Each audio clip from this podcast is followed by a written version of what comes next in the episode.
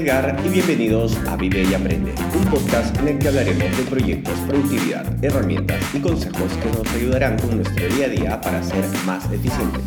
También hablaremos de hábitos y aprenderemos a conocernos mejor, para impactar positivamente en las personas y lograr una vida en equilibrio. Esto es Vive y Aprende.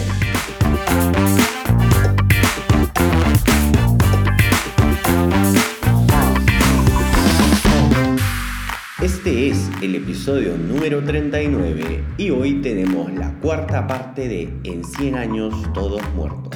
Pero antes recuerden que en las notas del programa les dejo un link que los llevará a la página web donde podrán ver el resumen del episodio y algunas referencias. O pueden ir directamente a gersonmelgar.com barra video y aprende podcast donde nos pueden dejar sus preguntas y sugerencias.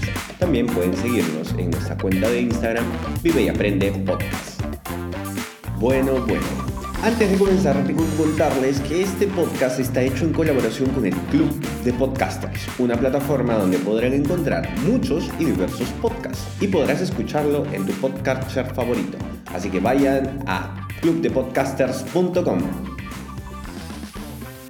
Bueno, ahora sí, vámonos de lleno al episodio que teníamos pendiente de esta cuarta parte del libro de Joan Boluda y habíamos dejado el, libro en un capítulo que se refiere al costo de oportunidad. Y es curioso porque en la semana, episodios anteriores, les había comentado, habíamos hecho un programa acerca del tiempo. ¿Por qué es importante esto en relación a este libro? Porque Joan nos habla de dos temas, el costo de oportunidad monetario y el costo de oportunidad personal. Es importante que tengamos en cuenta cuál es el, el costo de oportunidad monetario, ya sea si estás manejando un proyecto propio o si eres, eh, digamos, si estás trabajando para alguien, saber cuánto vale tu hora hombre para que cuando decidas hacer una u otra actividad sepas cuánto estás dejando de ganar. Eso por el lado monetario. Y por otro lado está el lado personal. El lado eh, es ese tiempo que estás sacrificando con tu familia por tu proyecto. Hay que tener muy en cuenta esta cuánto tiempo estamos nosotros sacrificando con nuestros seres queridos. Estas son las recomendaciones que nos hace Johan y nos habla de la regla del 80-20 o lo que se conoce como el principio de Pareto. Lo que dice este principio es que el 80% de tus resultados vendrán del 20% del esfuerzo. Eso nos hace pensar y nos hace reflexionar para enfocarnos en ese 20% de esfuerzo que en realidad nos está dando la mayor cantidad de resultados, de, de beneficios. Así termina este, este capítulo y después pasamos a un capítulo muy interesante que es el modelo de negocio y es el llamado Canvas o Business Model Canvas. Sería muy interesante que, podrían, eh, que puedan escribirlo, eh, que puedan tenerlo en un papel para que vean cómo se va desempeñando, cómo se tiene que rellenar esto, ya que este modelo es un framework que si es que tenemos un emprendimiento, un proyecto, nos va a poder identificar cada una de las aristas de nuestro negocio. ¿Okay? El primero, lo primero que tenemos que evaluar y que tenemos que poner en nuestra lista son los socios claves. Y ahí vienen un par de preguntas que tenemos que responder. ¿Qué nos dan los socios claves y qué harán por nuestro negocio? Por ejemplo, si somos el distribuidor de un producto exclusivo en nuestro país, ahí tenemos identificado un socio clave. O en el caso de que tengamos un negocio de desarrollo de una aplicación y no somos programadores, hemos, nos hemos asociado con un desarrollador, esta vendría, esta vendría a ser la persona que está involucrada con nuestro negocio y que va a formar parte de... Eh, si decidimos tomar también, por ejemplo, un profesor y vamos a dar clases, este profesor vendría a ser un socio clave. La siguiente lista que vamos a hacer son las actividades claves y vamos a identificar cuáles son las actividades que nosotros vamos a desarrollar dentro de nuestro negocio. Y esto es súper importante porque estas actividades generarán nuestra propuesta de valor. Esto quiere decir que un tema muy importante es que la actividad que desarrollemos, estas actividades claves que desarrollemos, vamos a tener que hacerlas digamos, siempre nosotros o tiene que hacerla alguno de nuestros socios claves. No podemos terciarizar ni hacer por fuera este tipo de actividades. En el caso de ser, por ejemplo, una marca de ropa, eh, digamos que la actividad que vendría y podría ser terciarizada podría ser el delivery. No podríamos terciarizar el diseño ni de repente el, eh, el control de calidad. Esas son actividades que no podrían ser terciarizables porque esas son las que van a ser tu propuesta de valor. Eh, la tercera lista que vamos a tener que hacer es una lista de recursos claves. Y en esta parte tenemos que preguntarnos qué es necesario para nuestro negocio.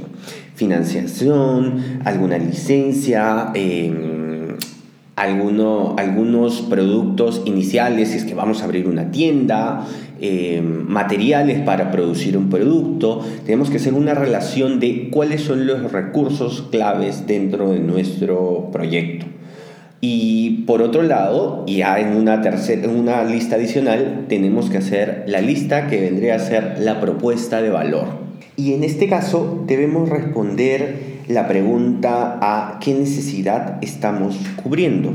Una vez que nosotros sepamos qué necesidad estamos cubriendo, podemos ver si el producto o servicio es apropiado y posteriormente cuál es el valor que le vamos a ofrecer con este producto o con este servicio que vamos a brindar.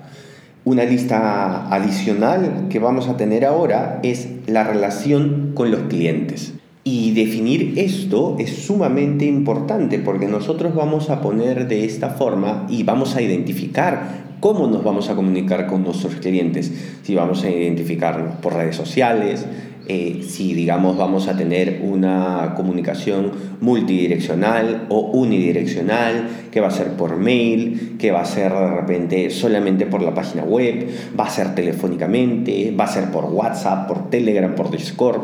Tenemos que tener muy definidos los canales de comunicación. En una lista adicional tenemos que identificar cuál es el segmento del cliente al que nos estamos dirigiendo tenemos que identificar muy bien a nuestro buyer persona. No está bien que digamos, eh, lancemos y ya veremos quién nos compra. ¿no? La idea es saber quién es nuestro público potencial, si es un usuario avanzado, si es un usuario amateur, si es un usuario especializado. Si tenemos el producto ideal para el usuario avanzado o de repente vamos a, darle un producto más básico, entonces tenemos que ver la forma de hablarle a un usuario que no sea tan avanzado o de muchos conocimientos. Ahora vamos a trabajar en una lista adicional que vendrían a ser los canales tenemos que identificar cómo vamos a distribuir, cómo vamos a llegar a nuestros clientes. Si somos una página web que simplemente da productos, digamos, descargables, si somos, eh, si vamos a dar un producto físico y tenemos que enviarlo, no sé, por avión, por tierra, por, por mar o por algún courier local, tenemos que identificar cuál es el canal con el que vamos a trabajar para llegar a nuestro cliente. Podríamos decir que hoy en día los canales digitales son los más eficientes. Sí, pero nosotros tenemos un producto digital, entonces hay que identificar bien si tenemos un producto, cómo lo vamos, cómo vamos a hacer que este producto llegue a nuestro cliente. Así que identificar canales. Una lista adicional que también tenemos que hacer es una estructura de costos. Y en la estructura de costos tenemos que identificar cuáles son los recursos más caros, si tenemos un negocio de rotación de productos o de margen alto, cuál es el umbral de rentabilidad, cuáles son los costos más importantes. Tenemos que tener identificado todo esto para tener una perspectiva amplia del proyecto al cual nos estamos, eh, nos estamos aventurando. Sumamente importante. En realidad todos los, todos los puntos que ha mencionado Joan anteriormente son súper, súper importantes. Y finalmente tenemos que tener una lista de la fuente de ingresos. ¿Cuál va a ser nuestra principal fuente de ingreso o si vamos a tener varias fuentes de ingreso? Si vamos a tener un producto de margen, un producto de rotación, ahí creo que va muy bien esto que Joan nos habló anteriormente en los capítulos, en capítulos anteriores donde hablaba de los cleductos. Vamos a identificar cómo vamos a vender si es un producto que vamos a poderlo venderlo en masa y cuál es el ingreso, la rentabilidad que vamos a tener. Eh, tenemos que también identificarlo en esta lista final que vendría a ser la fuente de ingresos. Seamos muy cautelosos en identificar esto para que no tengamos sorpresas en el proyecto. Es la recomendación que Joan nos da. Ahora pasamos al siguiente capítulo que Joan titula Querer cambiar. Y este capítulo se trata de, creo que habla de un tema muy personal, nos separamos del lado de los negocios. Y hablamos de un tema personal, es un tema de actitud, en el cual creo que estamos, eh, lo que te recomienda Joan en este episodio, en este capítulo, es que no debemos conformarnos si no estamos de acuerdo, debemos levantar la voz y no me refiero a levantar la voz en tu trabajo si es que no te gusta algo. Creo que es una decisión más personal de hacerte cargo tú mismo. No te gusta el trabajo, entonces busca un trabajo. No te gusta pasar eh, tiempo eh, en camino a tu trabajo, no sé, dos horas. Si tienes la posibilidad de mudarte, hazlo. O podrías ir de repente una hora más antes para y aprovechar que no hay tanto tráfico y de repente leer un poco antes en la universidad o en el propio trabajo. Es, creo que este, este capítulo habla más de tener ganas de querer cambiar y no conformarte con lo que hay, sino ver cómo afrontar la situación y buscar de darle la vuelta. Voy a citar una frase de Joan que dice en el libro, y dice que quien algo quiere algo le cuesta, pero si queremos tener éxito en algo, necesitamos determinación, necesitamos querer, pero sin espíritu, sin fuerza, sin ganas, no vamos a hacer nada bueno. Y así es como concluimos este pequeño capítulo. Vamos a ir por el siguiente capítulo titulado No todo lo que brilla es oro. La reflexión que saco de este capítulo es que Joan nos cuenta que, que, tenemos que ser muy cuidadosos con nuestras fuentes de ingreso y con lo que estamos logrando. No podemos quedarnos con el hecho de que si vemos que tenemos una tienda grande, hermosa y bonita, el negocio está yendo bien. Tenemos que ser mucho más cuidadosos y ver si nuestros ingresos, nuestra fuente de ingresos está siendo la correcta y si en realidad nuestra rentabilidad está siendo la ideal. No por el hecho que tengamos muchas ventas quiere decir que estemos ganando dinero. Puede ser que el dinero simplemente esté rotando sin generar mayor ingreso. Entonces, esta recomendación viene en este pequeño capítulo y después va a un capítulo en el que habla de los clieductos. Y aquí podemos empalmar muy bien con el capítulo en el que hablábamos del Business Model Canvas cuando veíamos nuestras fuentes de ingreso. Eh, Joan identifica tres formas de clieductos.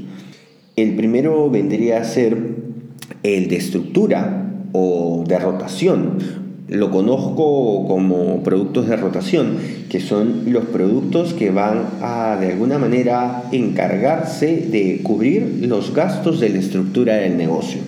Eh, estos productos no van a tener un margen muy alto, pero van a hacer que tu negocio se pueda mantener todos los gastos que tienes que hacer, sueldos, alquileres, demás cosas, van a ser pagados con este tipo de productos, los productos de rotación. Después, Joan nos habla de los productos de margen. Los productos de margen van a ser de alguna manera puntuales, nos dejan mucho más margen que los productos mencionados anteriormente, los productos de rotación, pero eventualmente van a, de repente van a tomarnos un poco más de tiempo, de repente van a necesitar una atención más personalizada, va a tener, en el caso de ser un producto, va a tener que, va a de repente buscar una, un identificador particular. Entonces, estos productos, los productos de margen, también tenemos que tomarlos en cuenta dentro de nuestro negocio. Habla también de un clieducto adicional que es el clieducto de imagen. El clieducto de imagen vendría a ser la publicidad que nosotros vamos a, dar, eh, pero digamos, de una forma eh, indirecta, no tan, no tan, digamos, no de forma de patrocinio, no de forma de publicidad. Eh, en el caso de que seamos, no sé, un conferencia, el, por ejemplo, el, podcast en este caso, yo dándoles a conocer este podcast, yo no estoy cobrando por esto, pero me estoy dando a conocer. Eso vendría a ser un ejemplo de lo que es un clieducto de imagen. Y Joan nos da un ejemplo muy clásico, eh, por ejemplo, en el caso de un restaurante. ¿Qué es lo que pasa con un restaurante? El producto, digamos, eh, nuestro producto de estructura o de rotación vendría a ser el menú. El menú que tiene un costo eh, no muy elevado, pero que es el producto con los que vamos a cubrir los gastos del local, del restaurante. Por otro lado, nuestro producto de margen vendría a ser los platos de la carta estos platos que son un poco más especializados, que no se hacen en gran cantidad, pero que nos, efectivamente, al cocinero le va a tomar más tiempo, pero que va a tener también un, ingreso mayor para nosotros si tenemos un restaurante. Y por último, si queremos ejemplificar eh, nuestro clieducto de imagen, nuestra imagen, en este, si somos un restaurante, vendría a ser, si viene un influencer y viene a nuestro, a nuestro restaurante y decide hacer un post, tomarse una foto o hacernos un posteo y nosotros decimos que no pague la cuenta. Eso vendría a ser, eh, digamos, un ejemplo de, lo, de cómo nos estamos dando a conocer utilizando el clieducto de imagen. Antes de continuar con el siguiente capítulo, quería comentarles que este episodio está siendo patrocinado por Finanzas Online, donde nuestro amigo José Flores nos ayudará con las finanzas de nuestro emprendimiento, ya que la única diferencia entre un emprendedor y un empresario es el uso de procedimientos, reglas e indicadores para la toma de decisiones. Así que vayan a finanzasonline.com.mx para saber más. Luego vamos a llegar a un, capítulo que Joan lo titula La procrastinación. Y acá nos habla de un montón de temas que vamos a tener que... que este es un este es un capítulo que va muy de la mano con el tema de la productividad. Eh, porque ataca netamente la procrastinación. Entonces habla de muchas de las cosas que nos afectan a la procrastinación. Una de las principales son las grandes tareas. La recomendación de Joan es que debemos dividir las grandes tareas en pequeñas tareas, porque al ver que es una tarea grandísima, vamos, eh, eh, vamos a desarrollar este, estas ganas de no querer hacerlo. Entonces, recomendación frente a las grandes tareas, digamos que partirla y seccionarla en varios pasos pequeños. ¿Qué es lo primero que tenemos que hacer para lograr ese gran objetivo? Hacer una lista de acciones y empezar por lo más pequeño. Eso vendría a ser uno de los principales eh, de las formas de atacar la procrastinación. Lo siguiente vendría a ser la motivación. Hay muchas formas de encontrar motivación. De hecho, es importante que la motivación sea intrínseca, pero eh, muchas veces tenemos que motivarnos eh, o contarles a algunos amigos que estamos haciendo esto para sentir que de alguna manera tenemos una especie de responsabilidad, esto se conoce como motivación extrínseca, para que nosotros sigamos haciendo las cosas. Lo siguiente que debemos de ver es el tema de obligarnos a hacer las cosas. Esto lo podemos lograr de repente con los grupos de mastermind, donde se ponen tareas. Es como ir al colegio y decir, ok, tenemos que hacer esto, tenemos que hacer Yo me comprometo con hacer esto, yo me comprometo para hacer el otro. Y en la siguiente semana en tu grupo de mastermind tienes que cumplir con estas, eh, estas responsabilidades que te fuiste proponiendo. Lo siguiente que nos, que nos daña, que, que, se confabula con la procrastinación, es este instinto de perfeccionamiento, ¿okay? Eh, del cual, por ejemplo, hablo particularmente por mí. Eh, víctima total de, de, este tema, ¿no? El perfeccionamiento que a veces queremos con que las cosas tienen que ser perfectas. Debemos tener las expectativas claras y decir que, ok, tenemos que empezar, empecemos por algo y después vamos a ver, vamos a ver cómo lo mejoramos. Lo genial de todo esto, de este instinto de perfeccionamiento, es que podemos cambiarlo a el hecho de que todo es mejorable. Si podemos medirlo, podemos mejorarlo.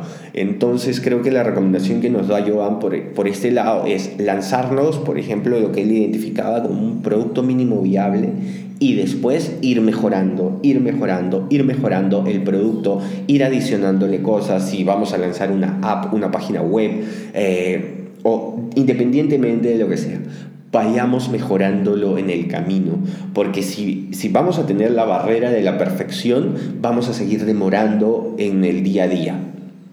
Y voy a citar a Joan eh, nuevamente, cuando tengamos una tarea por realizar, hablemosle y digamos lo siguiente, ¿no? es lo que Joan dice en el libro. Hola tarea, sé que tengo que hacerte, sé que no te haré perfecta, pero ¿sabes qué? Da igual, porque cuando te haga, habré mejorado y cuando tenga que hacerte de nuevo, quedarás mejor, porque habré aprendido. Mi, motivación no es hacerte, es aprender a hacerte. Así que con esta frase súper interesante cierra este bloque. Después nos habla de la pereza.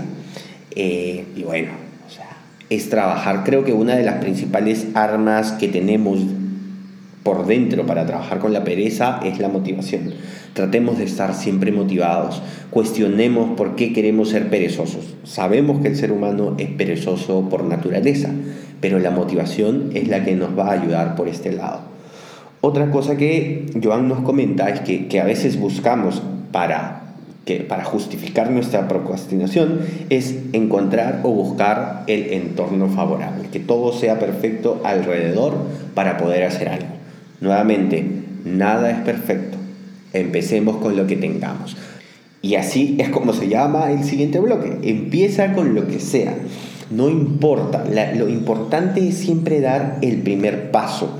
Tenemos que dar siempre el primer paso para hacer algo, para lanzar un proyecto, para, si, tienes miedo de hacer tu podcast, si tienes miedo de hacer tu página web, si tienes miedo de lanzar un producto, no importa Empieza haciendo, empieza haciendo un estudio de mercado, empieza preguntándole a tus amigos, empieza grabándote y mandándoselo a tu amigo y diciéndole, oye, lee esto, opina, cuéntame, ¿qué te parece? Empecemos por algún lado. Y nuevamente Joan nos da una herramienta para luchar contra la procrastinación y es piensa lo peor. ¿Qué es lo peor que te puede pasar si no haces esto? Por ejemplo, si no estás motivado para ir al gimnasio, ¿qué es lo peor que te puede pasar? Si no estás saludable, pues todos sabemos a dónde nos puede llevar eso, ¿no? Otra de las herramientas que nos da, voy a leer el título como él lo menciona, dice, busca a alguien que te patee el culo. ¿Ok? Y esto se refiere a eh, lo que podríamos llamar, que puede estar dentro de los mastermind groups o lo que se conoce como un accountability partner, alguien a quien les cuentas qué es lo que vas a hacer y, y le tienes que rendir cuentas. ¿Cómo ir al colegio? ¿no? Es como la tarea que, pero es una persona, muchas veces, eh, de hecho he escuchado que hay accountability partners pagados. Tú le pagas a alguien para que te diga, para que tú le rendas cuentas. Totalmente curioso cómo somos los seres humanos. Otra alternativa que tenemos es tomar decisiones. Y voy a citar una frase que me llamó mucho la atención de este bloque, que nos menciona Joan, donde nos dice, no tomar decisiones es en sí una decisión, la peor. Y para ejemplificar esta esta toma de decisiones. Por ejemplo, nos habla, no sé si todos han visto la película de Batman, donde tiene a donde el guasón secuestra a la chica y al amigo. Entonces tiene que tomar la decisión, o salva a la chica o salva al amigo, pero si no hace nada, ambos mueren. Así que esa es una muy buena alternativa que podemos, eh, en la que podemos ejemplificar la toma de decisiones ya para finalizar este episodio, viene lo que Joan nos menciona como la teoría del caos. ¿Y qué es la teoría del caos? Es que debemos aprender que todo está en un cambio constante, todo es un caos. Lo raro y lo curioso es que esté bien todo el tiempo, así que tenemos que estar preparados para el caos constante. Esa es una muy buena reflexión que creo que Joan nos deja. Y para finalizar voy a citarlo. Dice, a veces se cometen errores, admítelos rápidamente, aprende y sigue adelante. Así que de esta forma hemos terminado esta cuarta parte. Ya nos falta muy poco para terminar, así que nos estaremos viendo el día de mañana con la con la última parte del libro de Joan. Hemos llegado al final del episodio. Recuerden que pueden dejarnos sus preguntas y sugerencias en jetsonmelgar.com. Muchas gracias por suscribirse, por dejarnos su valoración y por acompañarnos hoy. Y ya saben, vivan y aprendan mucho.